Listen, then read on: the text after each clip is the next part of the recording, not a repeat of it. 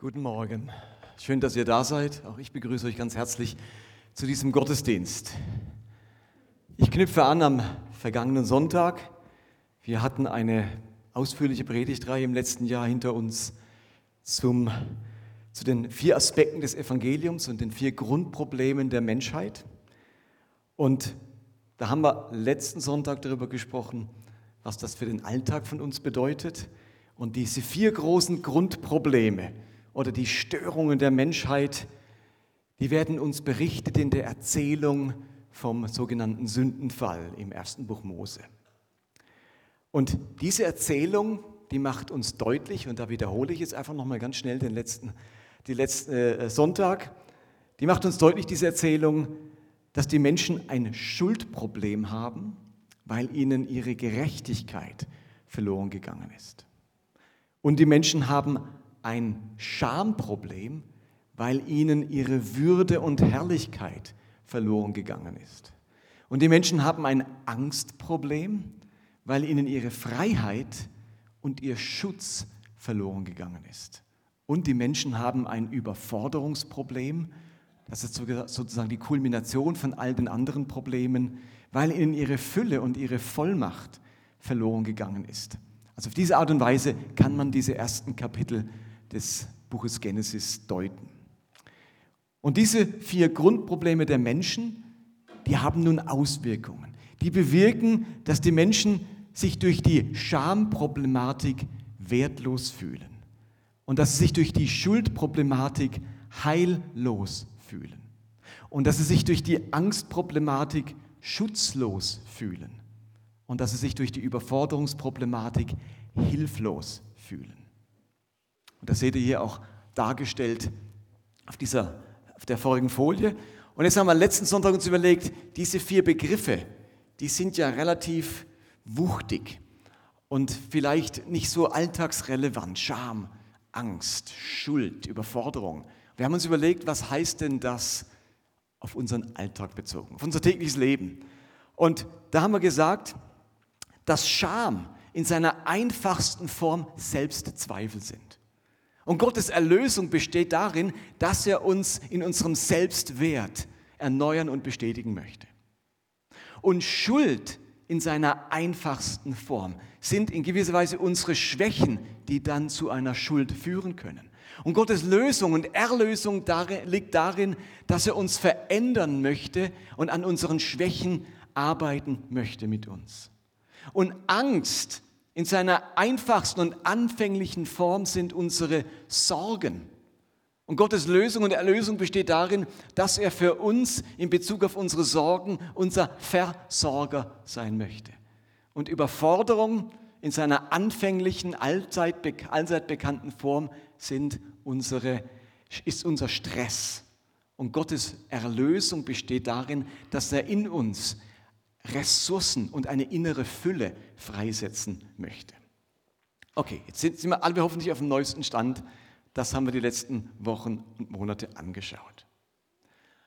Und heute würde ich gern das Ganze noch einmal betrachten, aber diesmal weniger theologisch, sondern mehr in Form, nenne ich es mal, von einem Bild. Es gibt nämlich eine sehr bekannte Geschichte von Jesus und von der habe ich schon immer empfunden, dass sie wie keine andere Geschichte das Evangelium zusammenfasst. Das, was das Evangelium bedeutet. Diese Geschichte hat mein Gottesbild zutiefst geprägt. Ich mache das mal weiter weg, dass das nicht so knallt. Als mir, die, als mir das mit den vier Grundproblemen und mit diesen vier Aspekten der Erlösung bewusst geworden ist, da hat auch diese Geschichte nochmals ganz neu zu mir gesprochen. Es ist die bekannte Geschichte vom verlorenen Sohn und die lese ich euch jetzt nochmal vor und dann steigen wir in diese Geschichte ein unter dem Aspekt dieser vier Grundprobleme und dieser vier Erlösungsaspekte. Okay? Hört nochmal gut zu bei der Geschichte, auch wenn sie bekannt ist. Steht in Lukas Kapitel 15 ab Vers 11. Dort heißt es, Jesus erzählte weiter. Er hatte schon zwei Geschichten erzählt und jetzt kommt die dritte Geschichte, deswegen er erzählte weiter. Ein Mann hatte zwei Söhne. Eines Tages sagte der Jüngere zu ihm, Vater, ich will jetzt schon meinen Anteil am Erbe haben. Da teilte der Vater seinen Besitz unter die beiden auf. Nur wenige Tage später machte der jüngere Sohn seinen Anteil zu Geld, verließ seinen Vater und reiste ins Ausland. Dort leistete er sich, was immer er wollte. Er verschleuderte sein Geld, bis er schließlich nichts mehr besaß. Da brach in jenem Land eine große Hungersnot aus. Es ging dem Sohn immer schlechter. In seiner Verzweiflung bettelte er so lange bei einem Bauern, bis der ihn zum Schweinehüten auf die Felder schickte. Oft quälte ihn der Hunger so sehr, dass er sogar über das Schweinefutter froh gewesen wäre, aber nicht einmal davon erhielt er etwas. Da kam er zur Besinnung. Bei meinem Vater hat jeder Arbeiter mehr als genug zu essen und ich sterbe hier vor Hunger. Ich will zu meinem Vater gehen und ihm sagen, Vater, ich bin schuldig geworden an Gott und an dir. Sieh mich nicht länger als deinen Sohn an, ich bin es nicht mehr wert.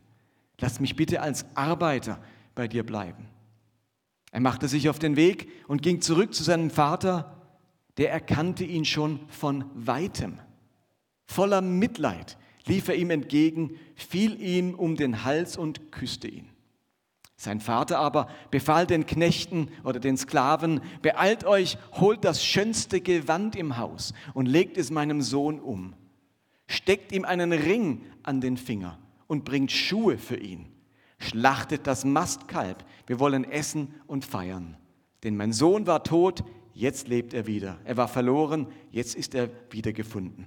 Und so begann ein fröhliches Fest. Jetzt, wo ihr ein bisschen vorgewarnt wart, habt ihr vielleicht tatsächlich schon die vier Grundprobleme auch bei diesem Sohn entdeckt. Denn ich finde, diese Geschichte schildert wunderbar, wie dieser Sohn genau diese vier Grundprobleme der Menschheit, Schuld, Scham, Angst und Überforderung, erlebt auf seinem Weg in die Tiefe. Lass uns das mal miteinander genauer anschauen. Zunächst einmal das Thema Scham. Wo findet sich bei diesem Sohn das Problem der Scham? Der Sohn in unserer Geschichte, der ist tatsächlich zutiefst beschämt. Nach einem anfänglichen Höhenflug stürzt er vollkommen ab. Und er landet als Tagelöhner auf dem Hof eines Schweinezüchters, was für Juden unreine Tiere waren. Und dort leidet er nun an großem Hunger und er scheint es nicht einmal wert zu sein, das Schweinefutter zu bekommen. In einer orientalischen Gesellschaft ist das Ganze nicht nur eine Schande für den Sohn selbst, sondern er bringt auch Schande über seine ganze Familie. Das müsst ihr euch bewusst machen, dass ist in diesen Kulturen bis heute so, dass wenn irgendjemand der Familie Schande bereitet oder etwas, etwas Schlimmes tut, dass der ganzen Familie Schande bereitet. Das war nicht nur eine individuelle Geschichte, sondern er hat Schande über seine ganze Familie gebracht. Und er selbst bringt diese Entwürdigung zum Ausdruck, indem er dann nach der Heimkehr zu seinem Vater sagt, sieh mich nicht länger als deinen Sohn an, ich bin es nicht wert. Vers 19. Ich bin es nicht wert. Das ist der ganz typische und symptomatische Satz der Schamproblematik. Die Schamproblematik denkt oder sagt, das bin ich nicht wert. Ich bin es nicht wert. Der Sohn hatte aber auch eine Schuldproblematik. Die ist vielleicht am offensichtlichsten.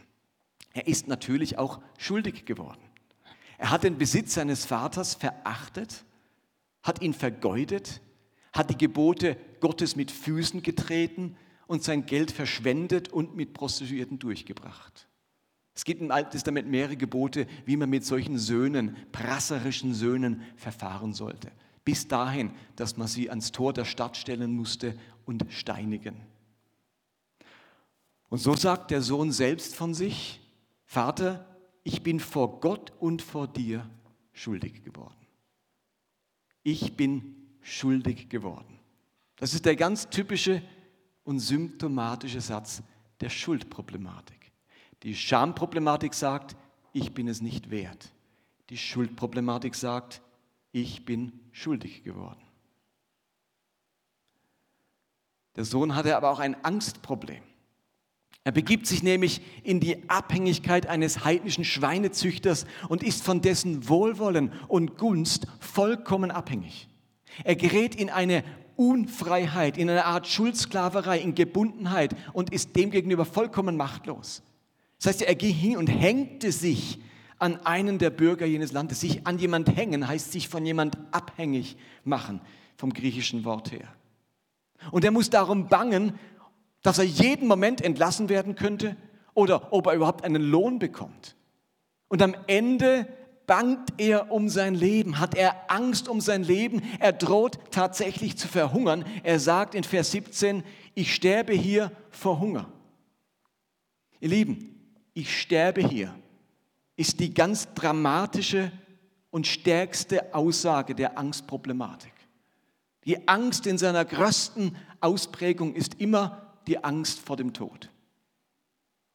Und wenn der Sohn sagt, ich sterbe hier, bringt er zum Ausdruck, dass er ganz in dieser Angstproblematik gefangen ist. Dieser Sohn befindet sich in einer vollkommen beängstigenden und unfreien, abhängigen Situation. Also wir haben eine Scham, eine Schuld, eine Angstproblematik und wir haben eine Überforderungsproblematik bei diesem Sohn. Überforderung entspringt dem Zustand des Mangels, das Gefallensein aus der Fülle, dem Mangel an Möglichkeiten, Entfaltungsmöglichkeiten.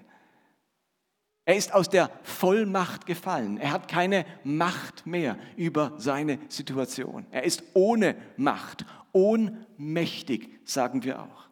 Und genau dort, in diesem Zustand der Ohnmacht, ist dieser Sohn gelandet. Und darum heißt es in Vers 14, als er aber alles verzehrt hatte, kam eine gewaltige Hungersnot über jenes Land und er selbst fing an, Mangel zu leiden. Mangel leiden ist der typische und symptomatische Satz der Überforderungsproblematik. Mangel leiden. Also die ganze Situation, in der der Sohn sich befindet, ist überfordernd sodass der Sohn sich am Ende nicht mehr zu helfen weiß. Er sieht eigentlich keinen Ausweg mehr. Und jetzt kommt er zur Besinnung. Er ist sich seiner Scham, seiner Schuld, seiner Angst und seiner, seinem Mangel bewusst. Das ist so der Tiefpunkt dieses Bewusstseins. Und in diesem Tiefpunkt kommt er zur Besinnung und macht sich auf, dem, auf den Weg nach Hause. Die Sohnschaft hat er sich verspielt, aber einen Tagelöhner, ein Tagelöhner seines Vaters zu werden, das könnte vielleicht noch hinhauen. Also warum nicht lieber Tagelöhner des Vaters, als hier abhängig zu sein von einem heidnischen Menschen und die Schweine hüten. Und jetzt erleben wir die ungeheuer liebevolle Reaktion dieses Vaters. Er macht sich auf den Weg und ging zurück ins, zu seinem Vater, der erkannte ihn schon von weitem, voller Mitleid lief er, entgegen, lief er ihm entgegen, fiel ihm um den Hals und küsste ihn. Dieses Wörtchen von weitem ist ein wichtiges Wort, denn es macht deutlich, dass der Vater schon lange Ausschau hält nach diesem Sohn. Man sieht den Sohn nicht von weitem, wenn man mit seiner Arbeit beschäftigt ist und der Gedanke an den Sohn völlig verschwunden ist. Er ist irgendwo hier bei seiner Arbeit, bei seiner Tätigkeit und den Sohn hat er vergessen. Mein Sohn ist für mich gestorben oder wie auch immer. Das heißt, er sah ihn von weitem, drückt aus, dass dieser Vater Ausschau hält nach seinem Sohn. Da ist also eine emotionale Bindung geblieben, eine Sehnsucht nach diesem Sohn vorhanden, obwohl die Gerüchte von ihm bis in die Heimat gedrungen sind und die Schande, die er sich eingehandelt hat, bis auf die Familie zurückgeschlagen hat. Und als er diesen Sohn erblickt, kann ihn nichts mehr aufhalten. Er rennt seinem Sohn entgegen, und ihr müsst euch klar sein, wie Jesus die Geschichte erzählt, wenn man in einer orientalischen Welt leben würde. Jesus baut es also auf. Der erzählt die Geschichte und schildert die ganzen Vergehen und die ganze Schande dieses Sohnes. Und ein orientalischer Zuhörer, der hat natürlich all die Assoziationen im Kopf, was das Gesetz über solche Söhne aussagt. Und sie haben das Bild eines orientalischen Vaters im Kopf, der mit einem langen Gewand bekleidet ist. Und was ein orientalischer älterer Herr niemals machen würde, ist rennen. Das wäre absolut unter seiner Würde. Das weiß jeder Orientale. Man rennt nicht als älterer Herr. Und diese Bilder sind in den Köpfen der Zuhörer. Und jetzt kommt der Sohn nach Hause und alle denken sich, na, der soll mal nach Hause kommen, das Bürschle. Und dann wird er erleben, die volle Härte des Gesetzes, die muss jetzt erfolgen über ihm. Schließlich erzählt Jesus die Geschichte ja den Gesetzeslehrern und den Schriftgelehrten und den Pharisäern, die Lehrer des Gesetzes. Für die gab es nichts Wichtigeres als das Gesetz. Und jetzt kommt so ein Gesetzesübertreter, für den es ganz klare Anweisungen gibt, wie gesagt, im Worst Case sogar die Steinigung, der kommt jetzt nach Hause. Und jetzt wollen wir mal sehen, wie ein guter Jude, dieser jüdische Orientale, das Gesetz anwendet. Und jetzt sieht er ihn von weitem und rennt ihm entgegen. Da sagen die Zuhörer schon, jetzt stimmt das nicht. Also Rennen, das, das passt gar nicht in unsere Gesellschaft. Aber gut, wahrscheinlich hat er so eine Wut und so ein Zorn, der macht jetzt kurzen Prozess, der kann es nicht abwarten, dem Sohn die Leviten zu lesen, der rennt ihm entgegen. Ja, weit gefehlt. Er rennt ihm entgegen und hält ihm keine Standpauke, sondern fiel ihm um den Hals und küsste ihn. Also der Sohn erlebt jetzt eine Reaktion dieses Vaters. Er erlebt vier nenne ich es mal, Gesten oder Geschenke des Vaters, die eine ganz wichtige Bedeutung haben. Die erzählt Jesus nicht umsonst so. Er gebraucht jetzt Gesten und Bilder und mit diesen Bildern möchte er etwas ganz Wichtiges vermitteln. Und da muss man ein bisschen einsteigen in die Welt des Judentums zur damaligen Zeit. Also das Erste ist, wie gesagt, der Vater fällt dem Sohn um den Hals und küsst ihn. Wofür steht diese Geste? Um den Hals fallen und küssen. Nun, diese Geste bringt Versöhnung und Vergebung zum Ausdruck. Diese Geste hindert den Sohn durch die Umarmung daran, vor dem Vater auf die Knie zu fallen. Und der Kuss ist eine ganz starke Geste der Versöhnung. Er bringt damit zum Ausdruck der Vater, dass er seinem Sohn verziehen hat und dass er in seine Nähe, in seine Gegenwart kommen darf. Er stellt also, steht, wir haben im Kopf, und das war auch bei den Juden so, Sünde schafft Distanz, trennt. Sagen wir bis heute. Sünde trennt uns von Gott, Sünde trennt uns von anderen Menschen, wenn wir andere, an anderen Menschen schuldig geworden. Er sagt ja, ich bin, ich bin vor Gott und vor dir schuldig geworden. Dieser Sohn ist vor dem Vater schuldig geworden und das bedeutet Trennung, Distanz zum Vater. Und dieser Vater rennt, umarmt, küsst, was die innigsten Formen, die innigsten Gesten sind, die wir zwischen Eltern und Kind zum Ausdruck bringen können. Es gibt eine Geschichte von König David im Alten Testament, dessen Sohn Absalom hat sich schwer an seinem Vater David versündigt. Absalom hatte Davids erstgeborenen Sohn und damit den eigenen Stiefbruder aus Wut und Zorn getötet. Und daraufhin musste Absalom fliehen ins Ausland. Und drei Jahre später hatte sich Davids Trauer über seinen verstorbenen, getöteten erstgeborenen Sohn gelegt und Absaloms Freunde baten David, ob er nicht wieder zurückkehren dürfte nach Israel. Das hat David gestattet, aber im Gegensatz zu unserem Vater in der Geschichte hat David gesagt, er darf wieder in seinem Haus wohnen, aber mir soll er nicht unter die Augen kommen. So lebte Absalom wieder in seinem Haus, den König durfte er jedoch nicht sehen. 1 Samuel 14. Der Vater in unserem Gleichnis hätte es ebenfalls so tun können, wie das Vorbild David. Du kannst zurückkommen, aber ich möchte mit dir nichts mehr zu tun haben. Du kannst für mich arbeiten, aber ich möchte dich nicht mehr zu Gesicht bekommen. Unser Vater macht das anders. Er schafft den innigsten Moment, den man sich vorstellen kann. Er rennt seinem Sohn entgegen, umarmt ihn und drückt damit aus, dass ihm vergeben ist. Diese Intimität drückt innigste Nähe aus. Da bleibt keine Distanz. Diesem jungen Mann ist vergeben. Der Vater versöhnt sich in diesem Moment mit ihm. Insofern erlöst die Umarmung und der Kuss des Vaters den Sohn aus seiner Schuld, aus seiner Sünde. Er wird damit beschenkt mit Vergebung und mit Gerechtigkeit. Wenn Sünde trennend wirkt, dann ist sie hier vollkommen überwunden. Das Schuldproblem ist gelöst. Und jetzt überreicht der Vater dem Sohn drei, nenne ich es mal, Geschenke. Er, er sagt, holt das schönste Gewand im Haus und legt es meinem Sohn um, steckt ihm einen Ring an den Finger und bringt Schuhe für ihn. Was bedeuten diese Dinge? Gewand, Ring und Schuhe. Das ist orientalische Sprache. Das sind altisraelische Chiffren für etwas. Wir dürfen also nicht denken, ach, das ist aber nett von dem Vater, es gibt noch ein paar Geschenklen, ist wirklich ein sehr netter Vater, also eigentlich hätte der Strafe verdient und es bekommt auch noch ein Geschenk. Ja, so einfach ist es nicht. Das sind wirklich spezielle Geschenke, die haben ihre Bedeutung und zwar genau im Kontext unserer drei oder vier Problematiken.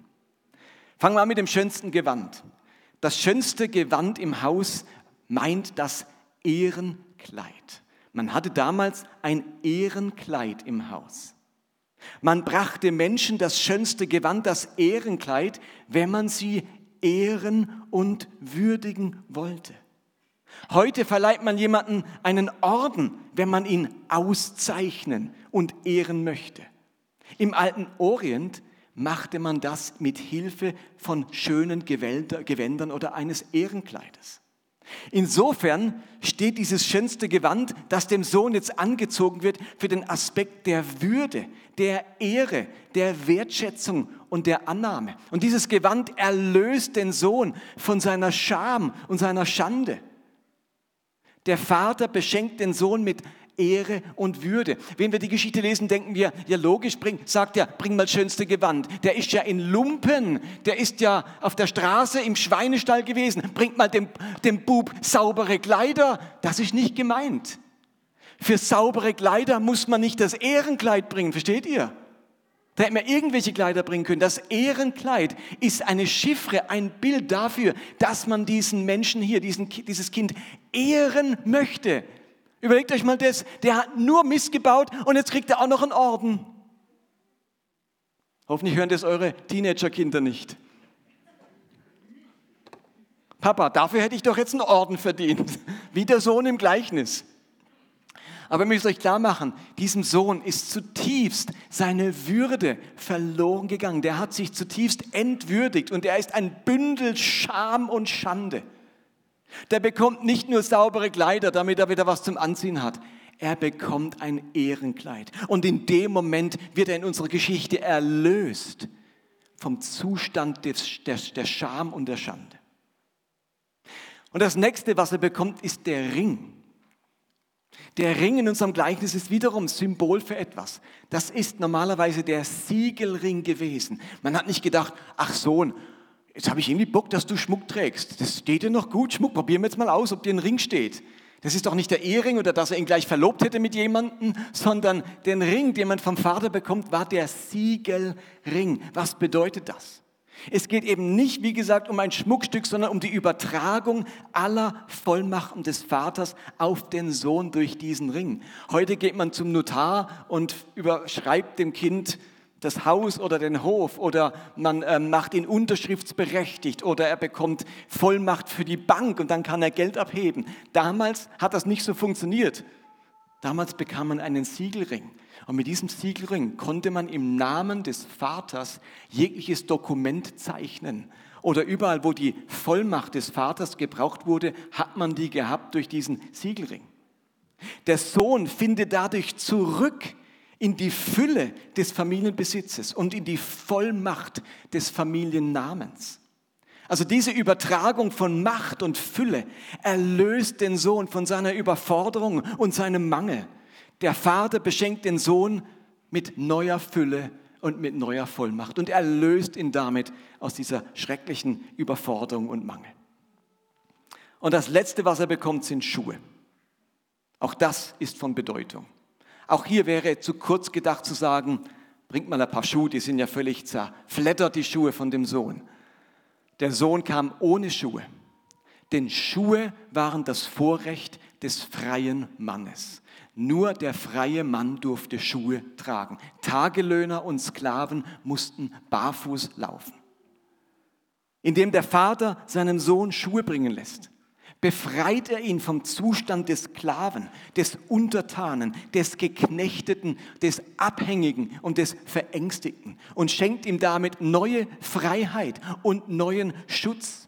Er ist nicht länger abhängig von einem anderen, von dessen Launen, von dessen Bosartigkeit, sondern er wird erneut zum freien Mann.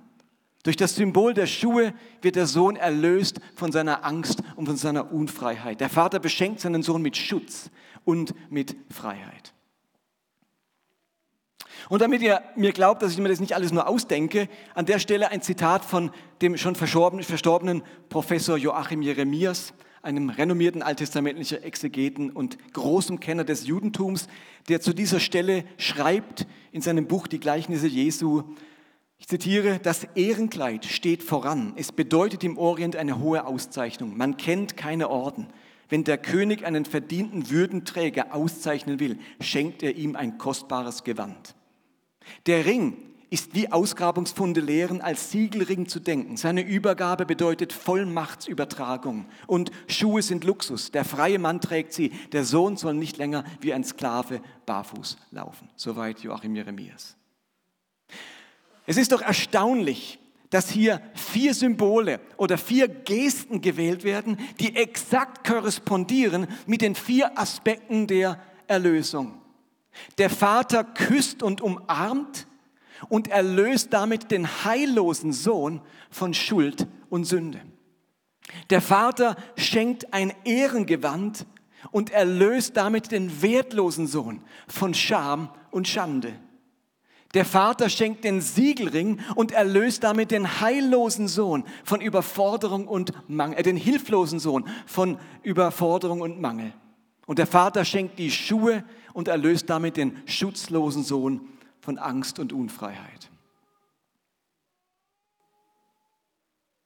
Was wir jetzt also mehrere Predigten theologisch erarbeitet haben, wird hier von Jesus durch eine einfache Geschichte zusammengefasst. Und deswegen finde ich, dass mehr denn je diese Geschichte eine unglaublich tolle Beschreibung des Evangeliums in seiner ganzen Fülle ist. Also wenn ihr in Zukunft überlegt, was waren nochmal die vier Aspekte des Evangeliums, dann haben wir das einerseits theologisch geklärt, aber denkt immer wieder an die Geschichte vom verlorenen Sohn und an diese vier Gesten und Geschenke des Sohnes. Und Jesus erzählt die Geschichte ja nicht einfach nur, um unser Wissen zu vergrößern, damit wir mit der Erinnerung an eine nette Geschichte leben, sondern weil diese Geschichte unsere Geschichte sein darf. Unsere Geschichte, wenn wir durch unseren Weg in Scham, in Schuld, in Angst oder in Überforderung geraten sind. Oder sagen wir es einfacher, wenn wir durch unseren Weg in Stress, oder in unseren Schwächen oder in unseren ähm, Stressschwächen, in unseren Selbstzweifeln oder in unseren Sorgen gelandet sind. Auf der nächsten Folie seht ihr ein Bild. Und über dieses Bild, das finde ich wunderschön, diese Geschichte nochmal bildlich darstellt. Lasst uns einen Moment still werden drüber. Und dann in zwei, drei Minuten hören wir einen Song von Charity Gale. Das heißt, there is a new name written. Ich habe einen neuen Namen, der ist aufgeschrieben in Herrlichkeit. Gott hat mir einen neuen Namen geschenkt. Ich war gefangen in Scham, ich war gefangen in Schuld, in Angst und Gott hat mir einen neuen Namen geschenkt. Mit dem Lied schließen wir diese Predigt ab und dann feiern wir miteinander Abendmahl. Also zwei, drei Minuten Stille und dann kannst du den Video starten.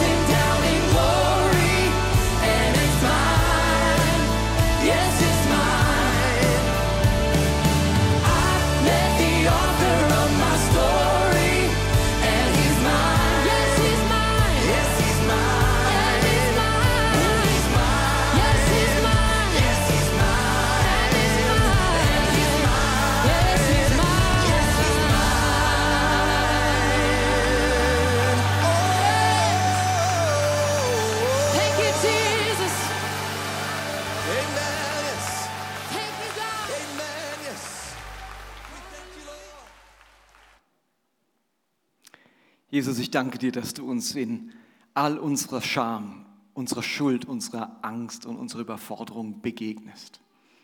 Und dass du die Lösung und die Erlösung dafür hast. Dass du der Autor unserer Geschichte bist. Und wir sind die, die wir sind, wegen dem, was du über uns aussprichst. Danke, dass du unser Selbstbild formen möchtest. Dass du unser Befreier bist. Dass du der bist, der Nähe zu uns herstellt und der uns schützt und Heil schenkt. Und ich bitte dich, dass diese Kraft der Erlösung immer wieder ganz neu wirksam ist in unserem Leben.